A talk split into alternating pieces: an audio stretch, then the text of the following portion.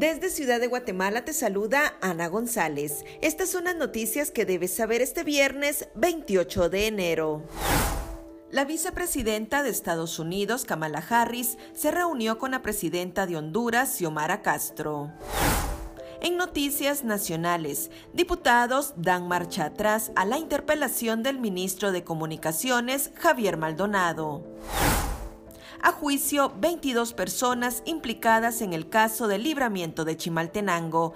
Este viernes está programada la audiencia de primera declaración del exministro de Comunicaciones, José Luis Benito publican en el diario oficial acuerdo que autoriza clases presenciales en municipios con alerta roja.